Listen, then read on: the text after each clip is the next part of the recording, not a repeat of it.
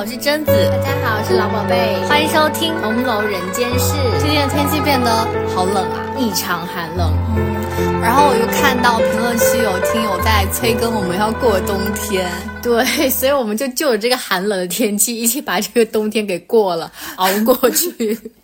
怎么那么心酸啊？今天其实是一期很温暖的节目。对对对，因为我们是这样想的嘛，因为讲到冬天就是。第一个印象或者是第一个大标签就是它很寒冷，嗯，那我们就今天呢就用寒冷的那个对立面温暖，我觉得这样子用温暖来讲冬天的话，那就能够更靠近冬天，或者能够感受到冬天的一点美好了。嗯，就像其实我们冬天喜欢穿那种毛茸茸、暖乎乎的衣服一样，希望这一期给大家带来的感觉也是那样子的。对。就让我想起你之前在讲宝玉那期的时候，有讲宝玉在下雪天里面，然后非常期待淋湿的那个盛况。对，每大早上起来就看着窗外，到底有没有下雪？到底有没有下雪？对对对，就跑出去查看雪的情况啊，查看天气。我觉得这期的感觉跟宝玉这个感觉也是有点像的，就是从温暖和快乐的角度来聊聊冬天，聊聊这个立体的冬天，做一个。精神贾府人的冬天，冬天 lifestyle 可以可以吗？那我们就接着宝玉这个故事来讲吧。宝玉这一天下雪，然后要去赶诗社，结果又遇到了很好吃的食物，美味的鹿肉。我觉得我们可以先借着鹿肉来聊一聊饮食。就是我觉得一讲到吃的话，就会有一种 一腔热情那种 蓬勃发自体内的那种 有什么好吃的这种感觉，就啊有还有美好在等着我的这种感觉。因为讲到鹿肉嘛，鹿肉是一个跟时令非常相关的一个食材。哎怎么说？话是这样说，这个话不是我自己编的，啊是那个袁枚大师告诉我的。袁枚大师的主主张，他是说四时之序，成功者退，精华已竭，减长去之也。什么意思呢？就是说四季节令都是有顺序的，然后一个食物如果它成功完成了使命，精华呢就会枯竭。那这个精华枯竭之后的食物，那还不如不要吃，你还不如就聊一归去，不要管它这样子。其实它这个要表达的就是要抓住食物最肥美的时候吃它，才能取其精华，不时不食的感觉。对，所以才要在冬天狩猎的时候吃到那个最新鲜的、干贝一一箭射死的鹿肉啊！因为冬天的时候动物会储存脂肪，会比较肥美，是不是？对。然后就回到这个季节和饮食上来，其实贾府的饮食，我觉得跟袁枚主张的都是一样的，就是这一派思路。就像你刚才说的那个不时不食。对对对。那意思就是说，这个时候其实像秋天的那种。栗子鸡肉是不是就不适合吃了？就像袁枚大师说的，这个时候它最精华的部分已经不行了。对啊，这个时候如果你要去吃那些栗子，那个栗子肯定是有点过季的，或者或者是冻在那个地窖里面，那就不新鲜了。那就来跟着宝玉吃一吃鹿肉吧。好，宝玉真的是在红楼里一个非常。幸福的人就是他不，他不会因为自身的一些限制，然后导致他不能享用美食，反而他是能够非常恣意的享受美食的，并且能够在这个美食中获得超多的快乐。就讲到这个烤鹿肉，我觉得宝玉的表现就是本来这个鹿肉有十分好吃，我加上他的表现，我觉得他有十二分好吃。就是那一天是飘雪嘛。然后呢，大家都在室内围炉烤肉，亲朋好友在一起的时候，整个氛围就非常的火光四射，又热闹又温暖。有一个黛玉的哥，呃，有一个带着金麒麟的姐。然后呢，有个场面很搞笑，就是。宝玉、湘云还有平儿就围在那个炉那边，三个人就是说：“我要烤一块肉来吃。”你能想象那个场景吗？就在就在炉边等着。哇，那个是最好吃的那种烧肉，就是一定要那个火焰灼烧到那个肉表身，然后那个脂肪会慢慢融出来滴下来。对呀，然后你外面要被烤的有点脆，而且有点焦，然后里面是嫩，但是要锁到那个水分。对，没错。然后那个油其实就是那个水，然后就哇。而且你最顶级的时刻的享受，就是要吃到那个从炉边刚刚烧起来的那一块肉，这里香云妹妹更可爱哦。他说他吃了这块肉之后就说啊，我要喝酒。啊 如果没有这个酒，我就没有这个诗啊。我觉得他好会吃哦。然后看他宝玉啊，就又喝酒又吃肉，然后外面飘着雪，室内又是温暖的炉子，大家在炉边吃肉喝酒，然后连诗啊，这是一幅快乐乐温暖的，对啊，冬天景象。袁枚大师不是也也有讲过吗？他说：“冬日短而寒，烹饪稍迟，则勿生矣。”就是冬天那么冷，然后你这个做饭要是稍微动作慢了一点，或者是你上桌的人慢了一点，这个东西就凉掉了，就没有味了，是对他的精你神和光泽，他灵魂就被那个抽走了。对，嗯，这句话就对宝玉、湘云、平儿这一轮的那个最好的注解、对对，我因为我南方人就没有吃过鹿肉，但我吃过，我吃过一些马肉之类的。啊，马肉什么味道、啊？马肉就它卤过了，也其实也还好，只是你觉得说，哎呀，它是马肉，你得吃一下这种感觉。我觉得它纤维比较粗，但是我查了鹿肉的纤维是比较细的那种，是不是有点像羊肉的感觉？嗯，可能是吧？你说有没有马肉吗？啊我说鹿肉了。啊、有没有吃过？鹿肉的听 朋友友们。哎，我吃过驴肉、马肉，驴肉很糙哎，是啊，马肉也蛮糙的、啊。那鹿肉应该是偏羊肉的吧？你你先讲讲你查的 资料，我们来感觉一下。我查到的资料是说，鹿肉呢是比较嫩，然后蛋白质含量比较高的一种，然后的的那种肉类，然后是红肉类的那种。哦，在一些比较严寒的地带，这算是一种食用的鹿肉类，但是因为在我们南方就没有流行起来，主要是因为它的养殖问题，鹿的养殖问题，然后以及这个没有这个。吃这个传统，所以我们渐渐的南方也没怎么吃鹿肉，但是在北欧还是有有一些以鹿肉为主的那种传统菜这样子。就像麋鹿的那种。天哪，麋哇鹿这么可爱，不能吃兔兔，兔 兔这么可爱，你还要吃它？我好残酷啊！不过确实是有麋鹿的那种，还有驼鹿啊这种的的菜啦。然后我们就 讲岔了，讲到一些鹿肉，上面去，然后就来回到回到说宝宝玉和湘云吃的这个鹿肉上，它这个鹿肉呢，我觉得在这里出现的特别合时宜，因为鹿肉呢，在当时其实是算是贵族专用的一种食材，很显身份。就所以你想想，他们冬天为什么不烤牛肉，或者是烤一些什么其他的肉类？就是诶，专挑一个鹿肉。我觉得这边其实就只是用烤鹿肉，但却把他们的呃身份啊，或者他当时家里的这种还不错的这个情况，一下子就。勾勒出来了，哦也不需要多多言这样。就它这个用笔也是淡淡的嘛，对他经常就是这种淡淡，却又把整个东真西气人。好厉害哟、好了好了，好像又走远了。我们刚才讲的是宝玉是一个非常有口福的人，他经常能在吃东西上面体会到非常大的幸福。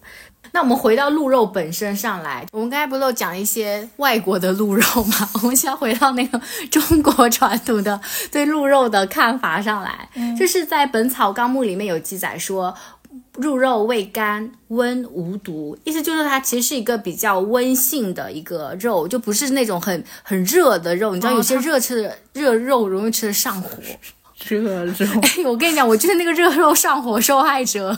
你说你一吃羊肉就狂流鼻血，对我吃羊肉和牛肉就会流鼻血、上火，然后喉咙肿痛、扁桃体发炎，是真的。然后我的对象就说我好像是怎么得罪了你什么牛神、羊神之类的，就所以就是啊，题外话啦，就是 一直题外话。我想讲的是，那个听友说有完没完呢？我主打一个就是开心温暖嘛。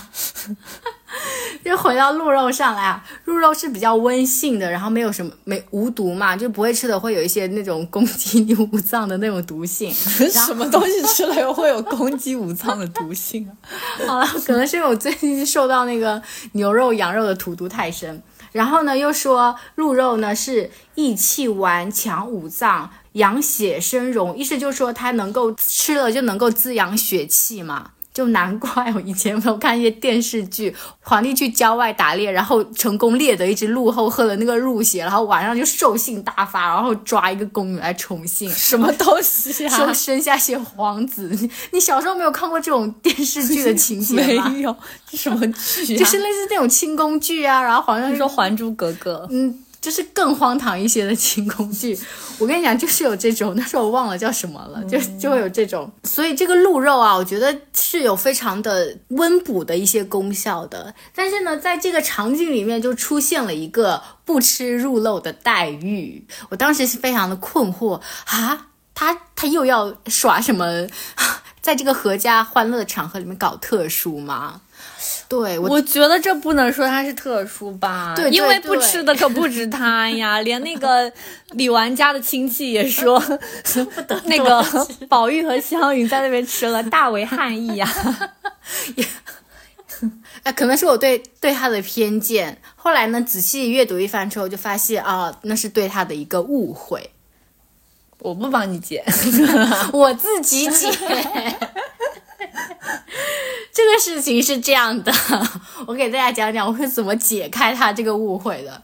其实吃什么东西是跟体质是有很大的关系的。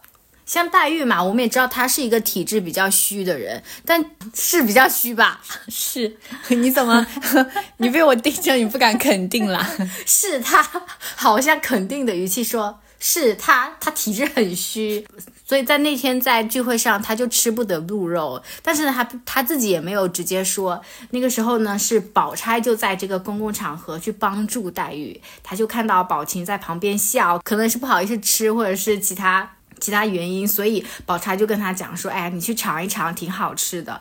你林姐姐若吃了不消化，不然她也爱吃，就是给她一个台阶下嘛。意思就是说。”他是爱吃的，但是因为他有这个特殊原因不能吃，那你去吃吧，没有关系。这边呢又让宝琴可以有一个台阶下去吃东西，又给又又帮黛玉解了围，真的是个好宝钗呢。因为我们刚才不是讲他体弱吗？哎，这里又有个结了，有没有发现？他又体弱，我们刚才讲的鹿肉又是非常的温补的，那他有什么不可以吃的呢？这是我一直我哎，我觉得我可以解答你哎，那我哎这样子。我先给出我自己的答案，然后你再说你的答案，好不好？好，就是我是这么想的，是因为呢，他不是一直体弱嘛，然后又吃那个人参养荣丸，用人参吊着气，所以他本质上是可以吃这些东西的。但是是因为呢，他胃有一点不好，可以这么说吗？就是你。仔细观察一下黛玉的生活，她其实都是吃一些茶呀，一些非常家常的饭，就跟着贾母贾母日常吃饭，然后稍微吃一些就是比较特殊的东西，比如说螃蟹，那一吃她胸口不就疼，她就要用一些烧酒来暖一暖。我觉得。可能就是因为他这个消化系统也其实也是不是那么灵活，功不能这样讲，功能没有这么强，再加上他平常的生活饮食是非常注意的，所以在鹿肉这种稍微比较特殊一点的食物，他可能就会忌口，然后消化也不好，所以就不吃。这个这是我的我的解答，你你你的答案是什么？我觉得一个是因为黛玉还是觉得有点脏脏的。啊，就是就像宝琴说的，那个宝钗叫宝琴去吃的时候，宝琴不是说怪阿扎的，就是也太，哎，那你看那个湘云和宝玉在吃的时候，根本都没有感觉到很脏哎，他们两个人，他们俩是那种随意、随性、随意之人，就像湘云说的一样啊。是真名是自风流，我们这会子新山大吃大嚼回来，却是锦心绣口。哎，你还漏了一句，他说你们都是假清高，最可怜的。我觉得他们的小拌嘴也蛮有意思。对呀，很可爱耶。哎，不过我还有第二个点，我觉得黛玉不吃鹿肉的原因，嗯，就其实跟你讲的是一样的，就是他的肠胃不是很好。因为宝钗后来给他送燕窝的时候也有讲过，说。宝钗就说：“看黛玉的药方，觉得人参肉桂太多了，就是虽然益气补神，但是有点太热了，就像你说的那个 羊肉一样，太热了。虽然温补，但是又很热，容易上火。对，然后所以宝钗觉得黛玉的阳病应该是以平肝健胃，就是先 修养好他的肠胃系统。”这样子才能够帮助它恢复身体。所以这个燕窝是用来养胃的，饮食才可以养人。所以我们黛玉这个时候还。没有养出来哇！我觉得宝钗说的好对啊！我跟你讲，因为我最近去看中医，那个中医就说我胃就不大好，所以因为我胃不好，而且还引起头疼。我不是跟你讲我偏头疼吗？他说可能也是因为胃不好，然后不好消化，经常容易上火，然后肝火很旺，你经常会上呼吸道会感染。嗯。天呐，真的！你现在就去钓那个燕窝粥。不是，我真的觉得宝姐姐对黛玉的观察好细致哦，她能够就是设身处地的给她分享，还跟她讲，哎，你的身体其实怎么样，就是整个线都连起来了。嗯嗯，对。哎呀，等一下，不要再讲他们两个姐妹情了。我不是在讲饮食，冬天的的那个冬天的美食吗？讲到鹿肉嘛，又不知道偏到十万八千里去了。这一期大家担待一下吧。所以呢，我要说回我刚才的话，就是说黛玉怎么又这样，又在那种场合搞搞特殊？其实呢，是因为她体质和身体的问题，才要在饮食上面多番注意。我觉得作为旁人和读者，我觉得这这是我一个很大的一个阅读转变，因为以前我就会说。他这样子就是很麻烦，很扫兴。哇，我吃不了你就 你怎样？我觉得这是你以前对我的看法哎，你不用带路了。我先，那我我把我以前对你的看法先表达一下好不好？好，好，就是类似这种，你要吃不了你就不要说，你就默默不吃罢了，捡一些你能吃的吃，不要在这种阖家欢乐。场合故意跳出来搞特殊，好像你就是中心的那种感觉。我觉得类似这种心理啊，其实黛玉也有在别的场场合去袒露过，但她的感觉就是说怕给人家添麻烦，因为那次不就是就那个手炉事件嘛，小丫头给她从她的房里送个手炉过来，黛玉就说：“哎呀，幸亏是在姨妈这里，如果是在别人家的话。”人家还只会觉得他素日太轻狂了那种感觉。我觉当然这个黛玉的这个话在这个情景下是有别的意思，但其中有一层意思意思就是说，呃，如果在大家阖家欢乐场合里面专门搞一个事情来，别人就会觉得他很麻烦、很轻狂。所以我们也，我觉得之前就是有这种感觉，他好像爱搞特殊，又是一个很轻狂、很娇气的一个人嘛。老宝贝以前就是这样想我，我没有，你有，我没有，你根本就是瞎引导我。哎，你等我话讲完好吗？那那我讲完您再说好吗？然后，但我现在有一个转变，就是我站在一个同理心的角度上面，我觉得其实黛玉在这个过程当中，她其实是一个很痛苦、很难受的过程，并不是在一个搞特殊和娇气的过程，是因为。如果你放在他的角度上来讲，正常的享用美食是一件非常幸福的事情的。嗯，对于黛玉来说，她的味觉和嗅觉都在，她是能闻见香气的，她的胳膊腿也俱在。没有，那个是知否大娘子的。串场了，串戏了，就是他才是大家能听得懂吗？听 好，他才是那个要看着别人欢乐吃喝的那个人，就是他的五感并不是消失的，反而他是有很细腻和强烈的五感的。那他是要在那个欢乐的场合看着别人欢乐吃喝的一个人，那他其实在这个场合当中，他自己其实要忍受一些。由于自己身体体质造成的一些痛苦在的，所以你站在这个角度上来看，他其实是你觉得你是应该更加安慰他，更加同情他，然后更加去帮助他的，就是应该像宝钗一样去去去包容他这种感觉。我觉得现在是这样的。更进一步说，如果黛玉她其实本质上是一个对于美食就是充满想象的一个人，然后她却又由于自己的体质，那对于她来说，那痛苦就是更加的加倍呀！我觉得对于他一定是要极大的包容。我现在是这么想的。您有什么话要说？你现在对我有极大的包容吗？是啊，哎，也没，哎，你现在说觉得我要攻击你？没有啦。好啦，我们就讲完了大孕妇的吃猪肉这个事情。哇，我讲了这么掰扯了这么半天。当然要聊透这个问题呀，因为这个问题里面还包含着一些私人恩怨，所以掰扯了很久。那我们就从这个题目里面出来啊，就是。这个季节的吃食是固然重要的，但是我们一定要像黛玉一样，就是其实要与体质相搭配来食用。有时候什么东西能吃，什么东西不能吃，这才是正理嘛。就正如我们的宝玉老师，每次讲到正面的食物例子，就要讲到宝玉老师，而且都会尊称他为宝玉老师。宝玉老师不是喝了那个芥莲红枣汤吗？也是那天早晨嘛，他有喝这个汤。我觉得哇，他可真是会养生，也不是哇，他们。贾府可真是会养生，莲子其实是性平味甘，然后红枣又非常益气补血。但是红枣其实是比较热的，你知道吗？就偏热，就像我这种人也吃不了红枣，我一吃红枣也会嗓子干痒。你到底是有多热？我血气正旺。很棒，对，就其实我们录音的时候，老宝贝都是坐在那个三米开外，你们听他的声音跟听我的声音都是一样，我那个声音中气十足，从丹田传出来。这个这个红枣就很热嘛，然后再加，因为宝玉其实也是个很热的人，血气方刚的男儿，可以这么说。你在说，那你今天晚上到底在和什么说发到些什么？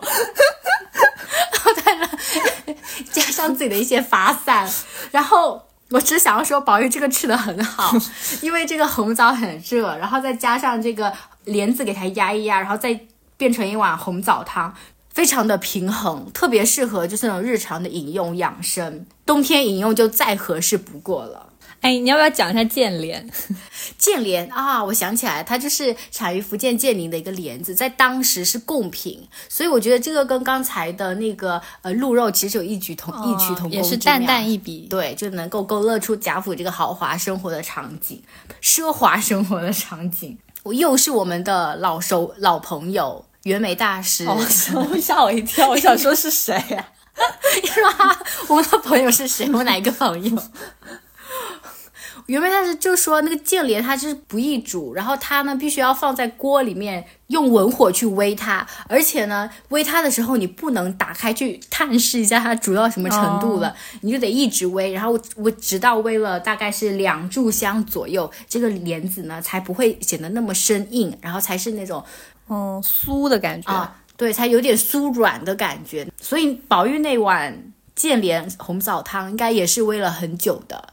然后口感还有甜度都适中，呃，我觉得香莲也很不错哎啊，怎样？就是湖南洞庭湖产的莲子，就其实我们很多中秋的月饼不是会有莲蓉月饼吗？其实优质的莲蓉应该都是要用香莲来做，就是再讲究一点的，可能还会用那个香莲和当地产的那个山茶油去炒莲蓉，就是会有一股异香，而且很绵软。哦，我感觉就是一种食物原本的香气，然后被综合起来，然后变成新的香味的感觉。嗯，没错。嗯，那其实，在这个大场景之后，还有几样食物是我觉得非常有冬天的气氛，甚至有一种过年的气氛的感觉。其实当时看到我就觉得很温暖。嗯，就是他们连诗到了一个环节之后，李纨就安排小丫鬟说，把那个。蒸热的芋头端上来，哇！我就觉得很有那种冬天大家围炉在里面的感觉。我想到蒸芋头，嗯，我就要提醒大家，你是蒸芋头，因为它真的很绵软，然后它的芋头上其实会冒着热气，对吧？但吃起来的时候一定要小心哦。蒸芋头就是我不知道它的这种芋头是那种呃黏哦还是有粘液的玉，还是槟榔那种粉玉？对，槟榔粉玉要是蒸它，你一定要小心吃，因为它很能藏热，你知道吗？你你看它在冒热气，你觉得它很香，但是你一定要好好。把掰开里面吹了再吃，不然你就会被烫到。槟榔玉做的芋泥也是一样，对它看起来非常的冷静 哎，你一勺子挖下去，我觉得 好烫哦，把你的嘴里烫的烫歪，整个人平地起跳。对，它是一个非常能藏热的食物。哎呀，又在聊什么东西？我们要区别怎样吃芋头。如果是那种拔带丝的那种，其实大可放心吃。是 槟榔芋一定要小心。好，就是冬天吃这种根茎类的食物，我是觉得蛮应景的。就包括，嗯，我们家就是之前小时候外婆家还是用那种火盆，嗯，烧炭的时候，嗯，就会有用那个，嗯，叫什么？就会用那个东西来煨地瓜。就炭火吧。对对对对对，也是类似的感觉。嗯，也是剥开来，然后就一阵热气腾起。我觉得我这里理完就感觉其实安排的还是蛮妥当的，因为你这个时候，嗯、吃了肉，喝了酒，连了湿，可能稍微有一点点冷，或者是饿了，那公子小姐们其实有拿一个个小芋头吃，就是也蛮趁手的，然后又可以缓解部分饥饿。对啊，我觉得他安排这道菜安排的非常的适时。后面端上来的一盘，我就觉得更有年味，因为他端了一盘朱菊黄橙橄榄上来。啊，这怎么说呢？啊，你没有觉得很有年味吗？你是说，就是过年的时候就会有一些那种果盘，然后就是有橄榄啊，这些橘子。我我不是我们家是没有橄榄，但是一定会有橘子、橙子这种柑橘科的东西。哦，我家有橄榄哎啊！但我们家过年会摆那个橄榄，就是过年我们的果盘嘛，就以前小时候果盘都是那种八宫格就是一个圆圈的那种，然后就橘子啊、瓜子、花生这些。然后因为我们那边离橄榄的产地又比较近，然后就会摆橄榄。橄榄这个东西，我又要说它很上火，但它非常好吃，就吃进去的时候很很涩，但是橄榄不上火啊，橄榄的宣传语都是生津下火止渴哎、可是我吃了橄榄又上火了。算了，可能是我这人体质有异吧，我彻底理解黛玉。就是，然后他完了之后，真的是会你唾液，你你唾液都变成了清澈的唾液，然后整个人是大回甘，你知道吗？嗯，对，就其实像这种柑橘类的，或者是橄榄这种生津的蜜饯，在那种暖室里，就其实有炭火的话，会容易比较口渴、口干，或者是燥热嘛。对。就有这种很多汁水或者是生津的东西，其实也蛮适合吃的。是的，而且柑橘类的香味又很让人醒神。我真的 get 到你讲那个过年的感觉了。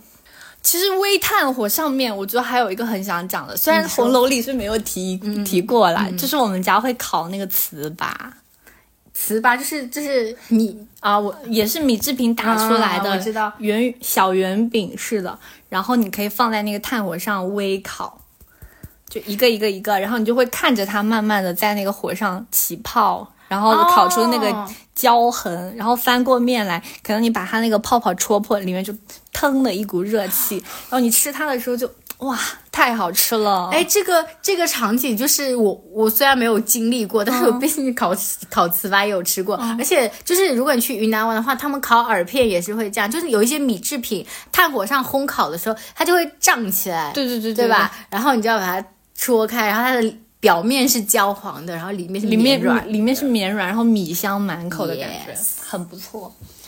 接着讲吃的啊，我我就其实你刚刚有提到一个场景，那个吃食我们之前聊过，但是今天还是觉得可以单独来聊一下，就是那个知名的手炉事件。哦，黛玉在薛姨妈家嗯吃酒，然后宝玉就说那个甄大嫂子那边的那个鹅掌鸭性很好吃嘛。嗯 然后薛姨妈就说：“我这边的鹅掌鸭杏杏也不错。”然后就拿出来给她吃，就是那种糟卤、啊。哎，我很爱吃这些卤啊，我也糟是，卤、糟卤。太好吃了。如果听到这个，我就闻风而动，我就马上去他家说：“薛姨妈赐我一块 糟卤的鹅掌鸭心，而且那个鹅掌真的是很好吃哎。怎么讲？鹅掌的就是脂肪非常少，它都是属于那种肉啊筋膜，对，然后特别有嚼劲。然后它的那个鹅掌之间不是有那种嚼蹼嘛？你用你的嘴把那个嚼蹼深深的咬断，然后嗯好吓人嚼，就是它真的很好吃啊！我觉得鸭性也很好吃，哎，就鸭舌头嘛。啊，哇，那小小一根舌头，但是滋味万千，因为它的质地很丰富，就是你从那个舌尖，你从那鸭头上割下来那个舌头，那个舌从舌尖开始吃，它那个部分其实大部分都是脂肪，所以咬下去是肥啊肥厚厚的，对对越往里越接近那个脆骨的部分，嗯然后就又能够分离下来一层筋膜，然后。最关键的是那个舌头后面不是有两根那个哦须须的东西吗？也不能放过它，就是你一定要把它给剔下来。那小小的一丝肉却别有滋味儿。对呀、然后而且它那个一丝那个尖尖上还有一些软骨，对，对吧？哎那个小呀 软，骨会细吃节。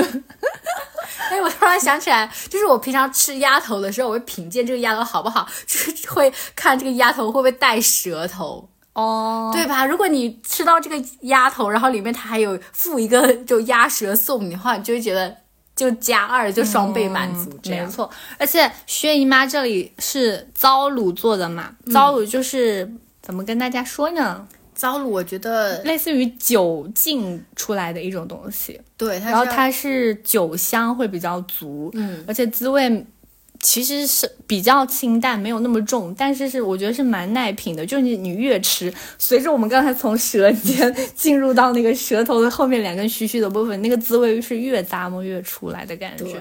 其实我比较喜欢吃冰镇的糟卤，哎，我不知道宝玉这里吃的是是哪一种冷的还是温的。我自己有做过冰的那种，但是可能就是火候掌握的不对，有点过咸了。但是你还是从那个非常咸的中，你能感觉到那种一种糟和卤的那种发酵的香味，这样、嗯没。错。然后宝玉这里配的是冷酒嘛，其实我觉得冬天还蛮适合这么吃一下的，啊虽然后来大家阻止了它。嗯，因为就感觉在室内，尤其是北方会烧火炕哦，哎，就很热，你知不知道？很燥气。你说你一讲到这个，我都要必须要举手发言，真的非常热，非常燥。你这个时候不会想要说，哎，我需要那个什么保暖啦、你就会想要不停的补水，不停的降火那种感觉。对呀、所以我觉得吃个冷酒配个冰醉的鹅掌鸭性是还不错啦。嗯，对哈，其实宝玉的每个想法或者吃吃东西的习惯都非常的应景的。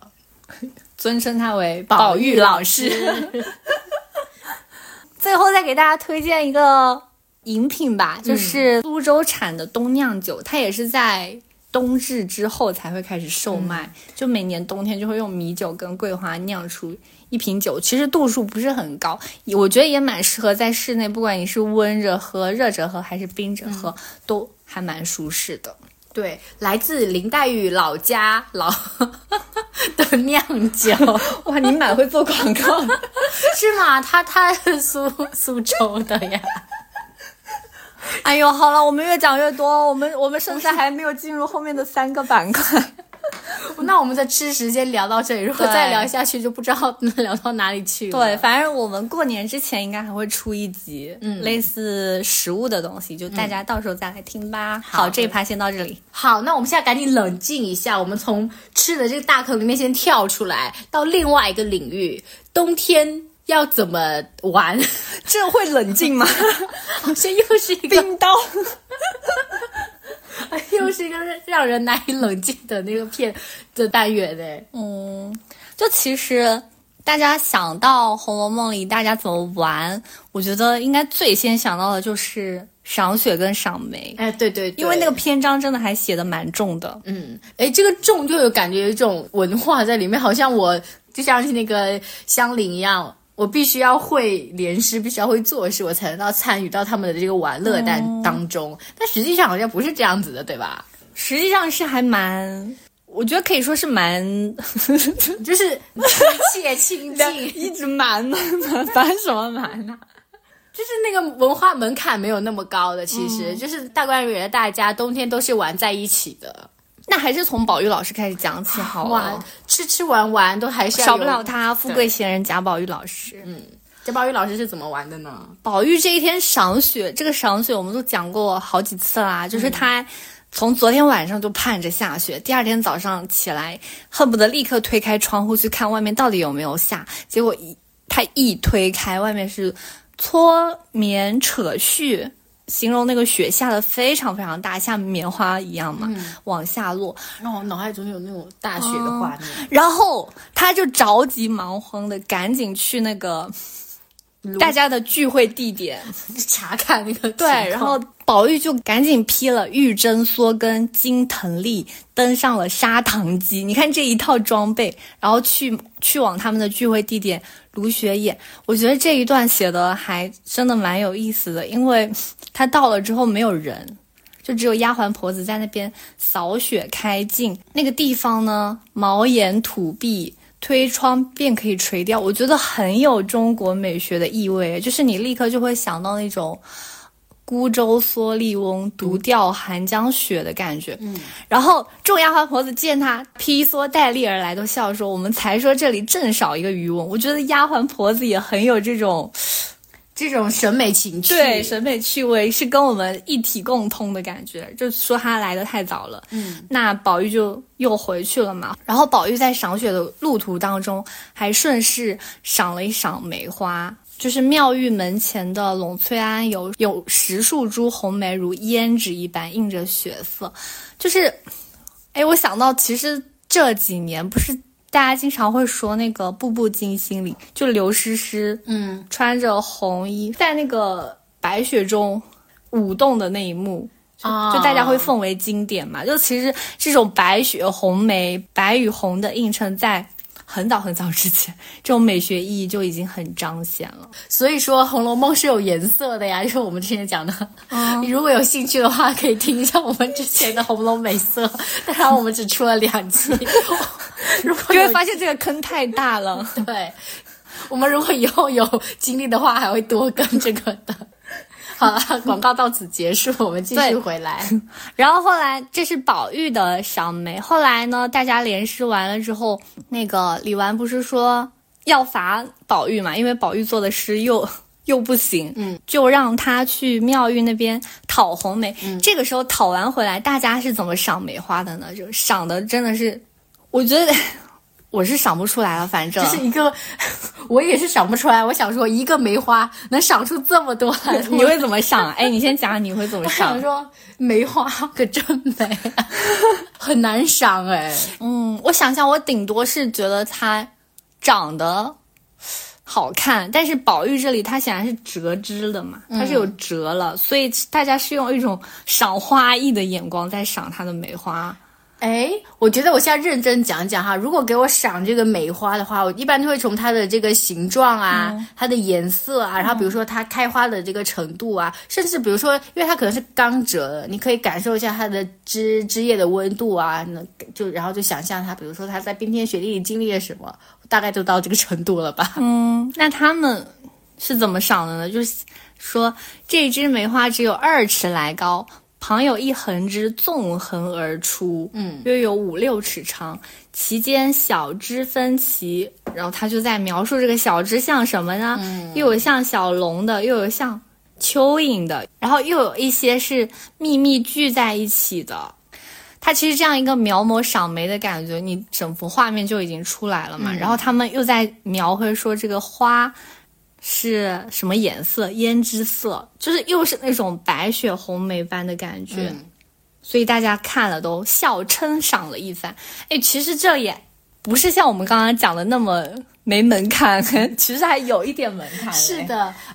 而且这几个赏梅的人都非常有才情，非常有巧思，而且对于文学、对于生活都是非常的观察入微的，对文学又有兴趣，所以他们能赏出各种诗词歌赋，各个角度，对，都赏的很有价值。嗯，我想起黛玉在联诗的时候有一句诗嘛，她联诗其实连了超级多句，但有一句我印象是最深刻的，她写的是“沁梅香可嚼”，嗯，就来自于一个典故，就是说“无欲寒香沁人肺腑”，就说宋代有一个铁脚道人，他喜欢赤脚走在雪中，然后嚼梅花，满口合着这个积雪来把它咽下去。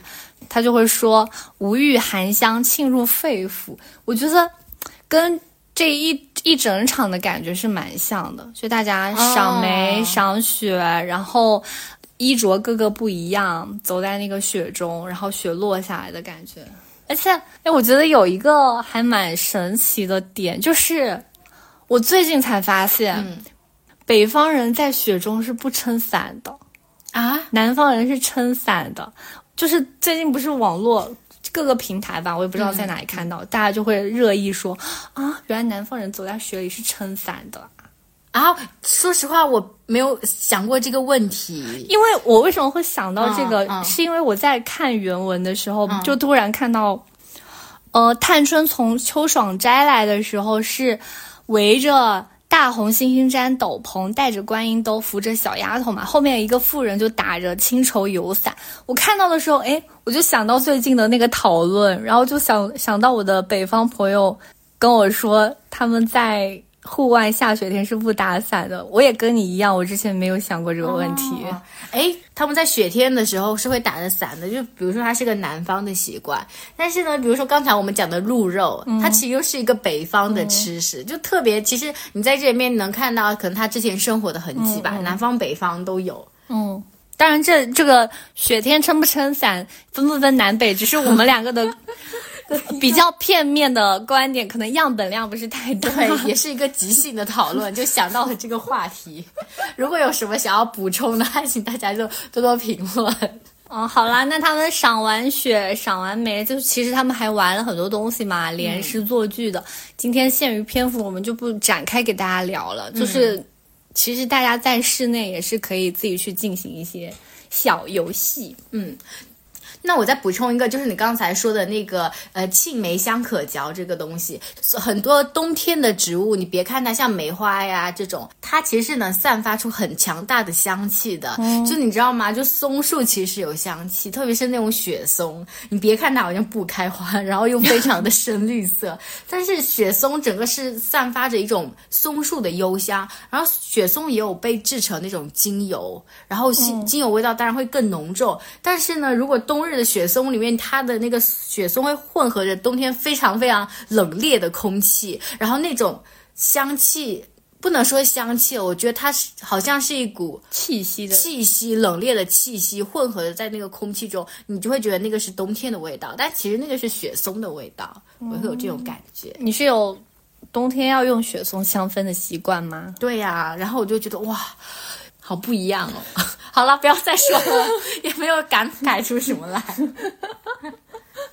啊，你这个一说，我就想起原文里其实那个宝玉去找黛玉的时候有说过，你妹妹这个屋子里好香。然后黛玉就说：“哦，是那个宝琴送来的花，嗯，就是是水仙和腊梅哦。”水仙，那不是我们过 对呀过节家里面必要有的东西。对呀，尤其是如果它正好在大年初一开的话，然后家里就又很香，你又会满怀喜悦啊！你是这样子一个对水仙的记忆啊？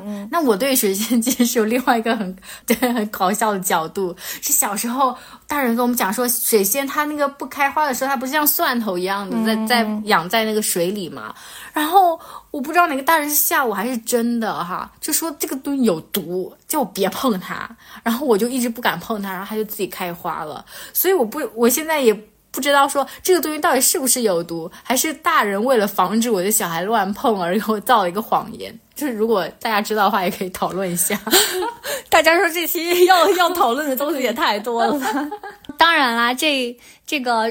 黛玉屋子里的水仙、腊梅的场景，其实我们美学家宝玉老师也是有一些小点评的。他就说：“好花，这屋子越发暖，这花香的越清香。”你看宝玉的审美，就是他很会赏，我可以这么说啊，他赏的角度都非常的雅。对。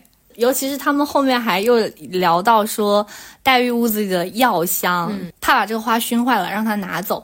然后宝玉就说药香也很雅，就是在宝玉看来哦，这个世界 都是一切都是那么美好，就是连药都是美好的。但是我也觉得药香是很香啊，啊，我也喜欢哎，我觉得它是那种木，就是木质材木材的味道，而且那种就是我们说的中药是有香味，其实就是每个地方有不一样，它当地的那个草药。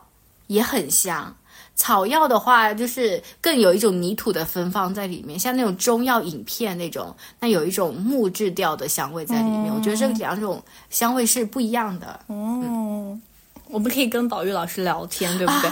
不可以，我害怕。然后呢，其实大观园里很可玩的东西还有挺多的，但是我接下来想讲的这个可能在原文里。并没有出现，只出现在宝钗的一句话里。他就说，大观园里的婆子们要拉冰床的、撑冰床的、要抬轿子的。嗯，最近北京的冰场看起来真的很好玩，就有那种小冰车、小冰床。然后我就想起宝姐姐口里的这句话，然后大观园里一定会那个冰会动起来嘛？嗯，就冰冻三尺。然后我就想说，嗯，他那他们园子里其实是有备冰床、小冰车的。那如果真的有这个场景，大家哦，就是被在冰床上，然后被拉着，然后那个风呀，车，应他们也是很好玩。嗯，然后他们又穿那些厚厚的毛毛的衣服，然后就小姐妹们在一起开心的没。错，可惜在前八十回没有出现啦。这个场景我觉得还是有一点点遗憾的。好啦，其实关于这个赏玩游乐第四十九回琉璃世界白雪红梅之前，知砚斋有一个批注嘛，我觉得可以帮我们总结一下上面我们聊得非常嗨的部分，就是他说。此回原为起社，而起社却在下回。然起社之地、起社之人、起社之景、起社之题、起社之九爻，色色皆备，真令人跃然起舞。就是这一回，其实是红楼里非常美好、热闹、温暖的一个冬天。大家穿着各色的衣服，品尝着各色的食物，然后就一起在那个很温暖的地方做快乐的事情。其实照理来说呢，我们应该还好好聊一下大家在冬天里的穿，嗯，但是这个篇幅实在是 太太庞大，而且又又细碎。对，对我们可能会单独把这个穿的东西拿出来聊一下。我觉得可以稍微借脂砚斋的话跟大家唠一唠，就是脂砚斋有说过，这一次冬天呢，线索是在斗篷。他说。宝琴翠羽斗篷是贾母所赐，是为了说明贾母对他是很喜欢。对。然后宝玉穿的是红猩猩毡呢，是为后文伏笔。黛玉呢穿着白狐皮斗篷，是因为黛玉身体比较弱。那李纨穿的是多罗尼，是为了彰显她的品质。宝钗穿的是连青斗文锦，是因为要彰显宝钗的那个。脂砚斋用的原文是“至其文也”，我觉得应该是凸显他的文雅庄重吧。嗯，那贾母穿的是大斗篷，就是很尊贵的意思。那凤姐是披着斗篷，恰似长家人也，就是一副潇洒、潇洒恣意，然后又是又很忙碌的样子。对对，那湘云呢？有斗篷不穿，因为这一回大家有印象的话，应该会记得湘云穿的是个小骚达子的模样，像男孩子一样，就是因为要彰显湘云的异样行动，就是这个人的性格是很不一样的。嗯，那秀烟没有斗篷是。为了要写出他的贫困的处境，就等等吧。反正这个川就是要讲的话，就功夫太多了，我们就不细讲了。嗯，脂砚斋在最后说，他说一片寒梅菊雪文字，偏从炙肉、鹿肉、鹌鹑肉上以渲染之，点成异样笔墨，较之雪莹、雪赋诸作更觉优秀。就是。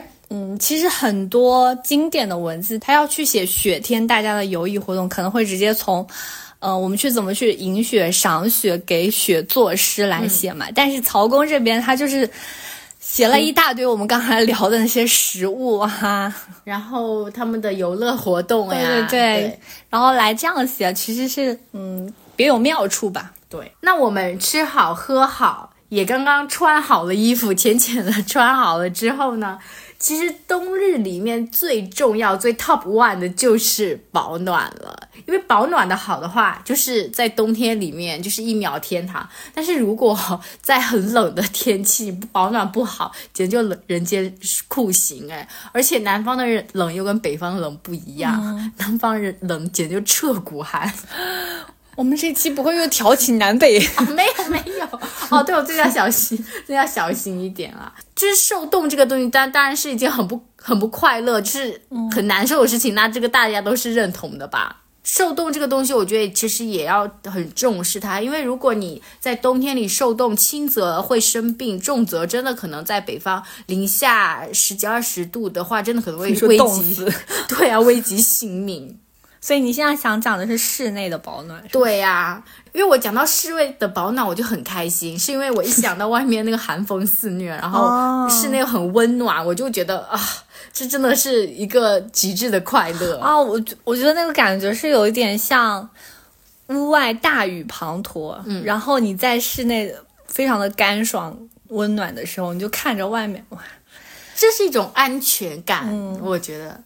这让我想起 B 站经常会有那种白噪音，就是室外又是大雨滂沱，或者是室外是那种大雪纷飞，然后室内就是非常温暖，然后或者点着是点着柴火，然后有一些、那个柴火噼里啪啦噼里啪啦，对对对，这样子就就觉得一种很安逸、安全的感觉。嗯那那回来讲啊，就是在冬天的冬天的贾府里呢，大家是怎么过冬、怎么保暖的呢？我觉得这也是一个很有意思的一个场景。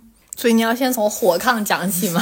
没 有没有，那这种温暖的东西，首先我们还是按照旧例，先要请出宝玉老师，让他来带我们走进这个帮我们定定调。对，宝玉今天这定的调子呢，是他看到了一个东归极宴图，哇，真亏他会取名字 哎，就是很又有一点亲昵，又有一点香艳，能这么说？微微的吧。嗯我们就按宝玉的视角展开嘛。嗯，宝玉那天呢是看到宝钗姐妹呢在黛玉房中，然后邢岫烟也在那里，四个人呢是围坐在熏笼上面叙家常。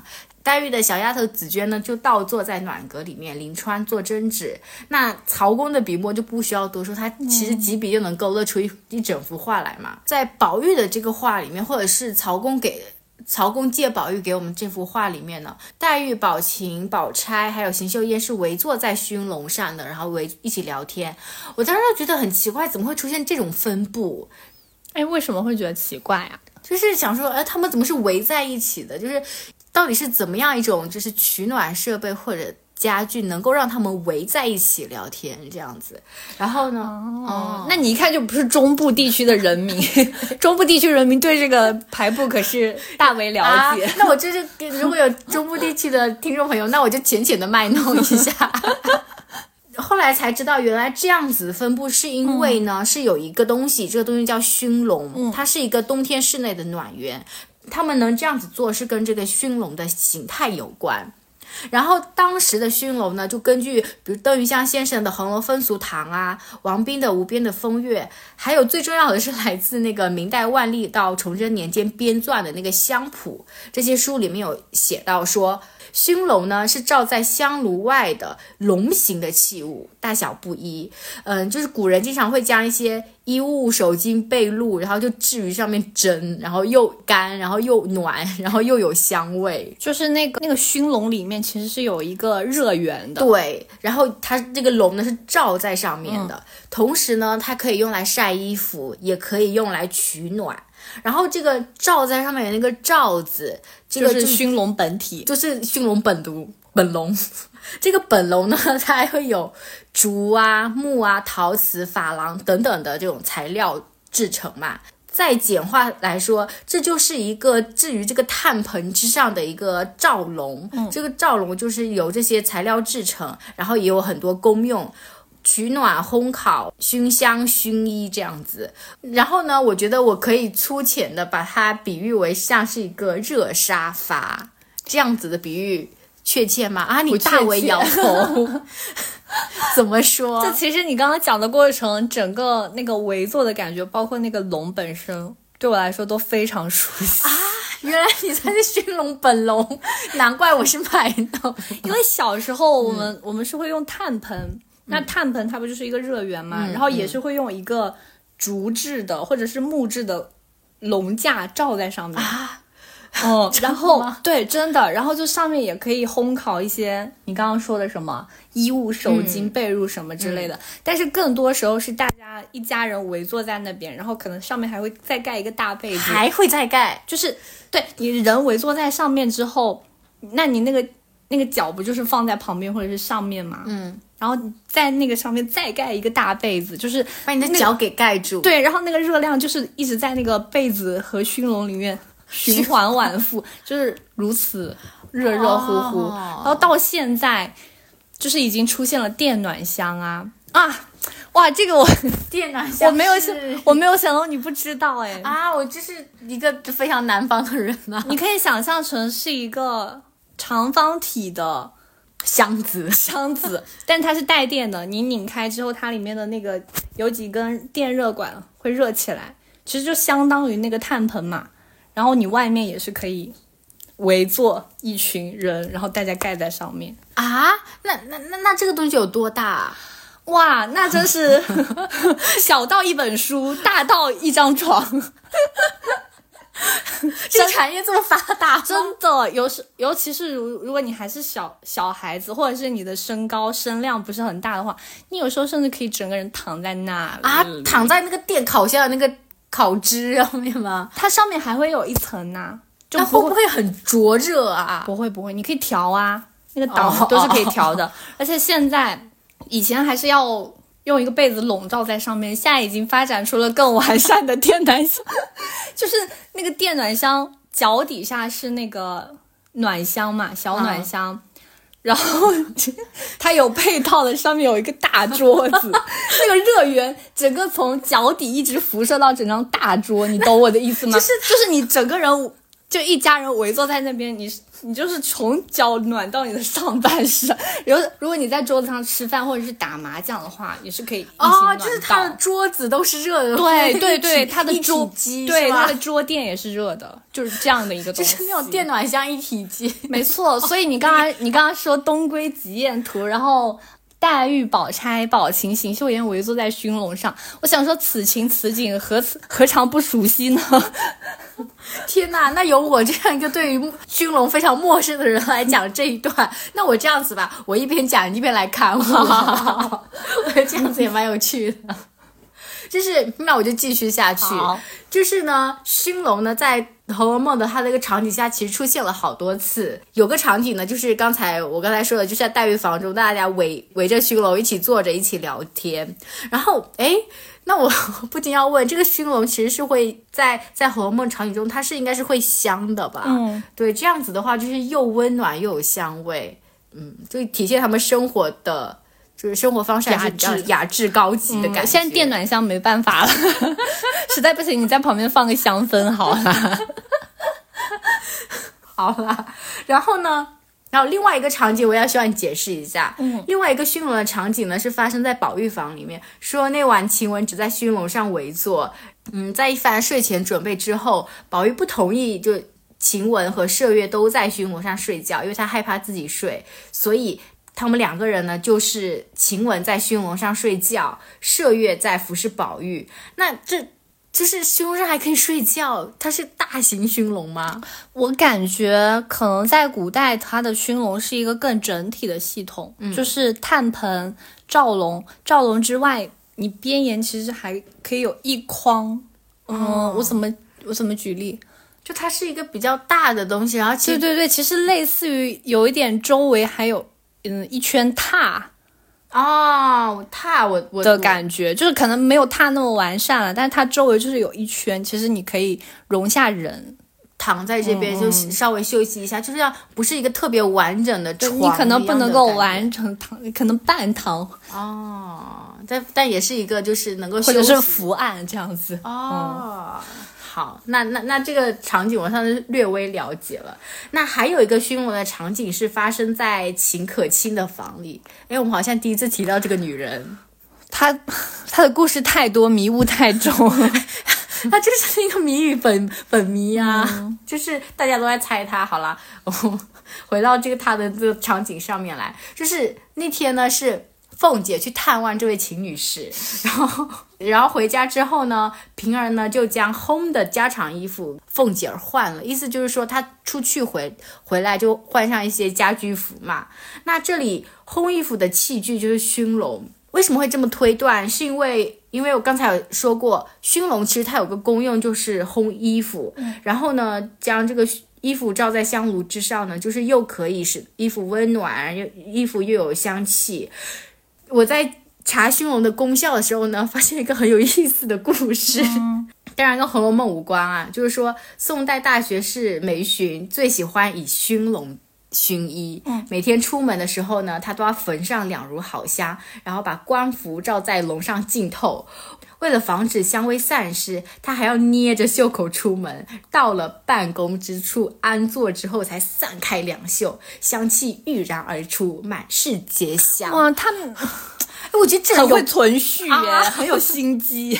对呀、而且还要捏着他的那个袖口要走，或者坐轿子或者怎么怎么样，然后坐下来，然后惊艳众人。哎，这个像那个甄嬛在为了复仇，然后哦，搞了那个蝴蝶，然后在那个倚梅园是吧？哦，对吧？然后把那蝴蝶藏在那个他的斗篷里面，皇帝一来就把它放开，然后皇帝就说：“为什么这个季节有如此的意象？” 就是类似于这种。你真是背得很清楚哎。哎呀，我就觉得类似这种嘛，他揣这个香味的时候真的都很累哎。但是现在想想，如果你换做现代，你身边有这样子的同事，那这个人就是香水狂魔，就是他只要走过的地方或他坐过的电梯，你都知道，哎，这个人来过。你讲到香，其实我觉得有一个很神奇的点是，宝钗和黛玉都是不熏香的，而且宝钗还尤其说过说不喜不喜欢熏香，说熏的烟熏火燎的，有什么嗯有什么趣味？嗯，然后黛玉也说过，这个天气熏什么香嘛？但是曹公更妙的是，这两个女孩子都不喜欢用熏笼来熏香衣物或者是怎么样，但是她们两个偏偏就自带香，你记得吗？啊，那不是气人吗？就是极自带香味，然后还不需要熏香，别人辛辛苦苦的把箱子挽在袖子里，还要带去惊艳众人。所以我觉得还蛮神奇的啦，这个笔触。嗯，而且我们刚才聊的过程还是蛮欢乐的。对，对，就是在红楼里的熏笼画面是很温暖的一个场景，就像宝玉看到的是东归集宴图，嗯那个寒。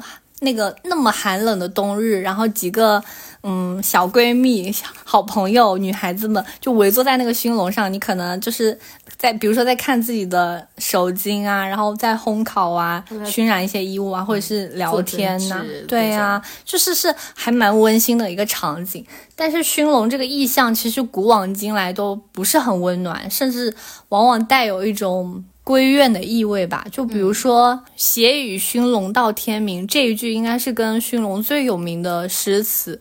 其实无非就是想表达这个女这个女子，她为什么要斜倚熏笼坐到天明呢？就她等的那个人一直没有回来，她就一直在那里等他。包括有一些就是当时的画作，讲到一些妇人，比如说寂寞啦，或者是思虑万千，都是类似他趴在熏笼上的这种这种感觉。其实，在中国古代很多经典当中，都很喜欢用闺房的一些经典意象，就不只是熏笼嘛。比如说《春江花月夜》里有写过“谁家今夜扁舟子，何处相思明月楼？可怜楼上月徘徊，应照离人妆镜台。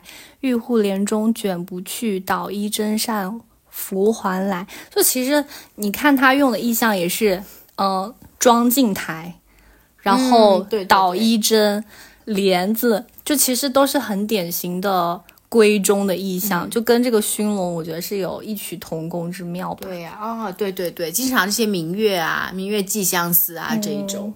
回到这幅温暖的冬日画卷上，就是我们刚才不是讲了很很大篇幅去讲了熏龙嘛？其实在这个这幅图上呢，不是还有一部分呢是没有讲，就是我们的紫鹃妹妹。嗯，紫鹃妹妹在这幅图里面呢，她是倒坐在暖阁上，临川临川做针黹。我我看到这个时候也觉得啊，倒坐怎么倒倒坐？难道是倒立吗？你说子君，他子君也太厉害没想到他。倒，我就是我不知道他的倒就是往哪个方面倒。就是你是根据什么方位来决定是倒的对，是怎么倒立的呢？然后我觉得，如果要讲说他是怎么倒坐的话，首先要讲讲暖阁这个结构。就是暖阁呢，通过一些资料，其实是房中隔出来的小间，然后内设炕路，两边呢安上隔榻，上面呢安横眉，就是能够就是类似那种床帐，就是整个围起来的那种感觉，就上面有横眉。呃，这个暖暖阁上面还有炕桌。桌上又可以放茶具、桌灯等用品，就像黛玉的那个腊梅，还有水仙，都是放在那个暖阁的那个桌子上嘛。然后此外呢，就是当时暖阁的作用，它还会储存一些生活用品，比如说唾鱼、香囊的这些日用品，平常要用的香扇、手炉、香炉都收到。那边，因为暖阁是临窗的，所以紫鹃要做针黹，就要面对的这个窗户去采光，所以它就是面对窗户背对的房间。所以说，紫娟是倒坐在暖阁里，临川做针织啊、我才想到原来是这样子一幅景象。哦，所以这个暖阁是面朝窗户，但是它的开口其实是在背后，对对对对对你要爬上那边，然后是一个比较暖温暖的小空间。炕类似那对对对，类似炕，但是它是有嗯呃门格和帘子啊这种。对对对来做一个分分隔的。对，就是我们刚才都讲的一些大型的供暖设备啊，熏笼、暖阁这种。那其实，在冬天也要用一些非常小型的那个供暖设备进行局部的采暖，就比如说汤婆子。呃，那天宝玉准备要睡觉了，然后晴雯就说：“哎呀，汤婆子还没有拿来了，可能要用汤婆子来暖脚啊这些的。”然后麝月就说：“哎呀，你难为你还还替他着想呢，他从来都不用这个东西。”他们的拌嘴也是蛮有意思的。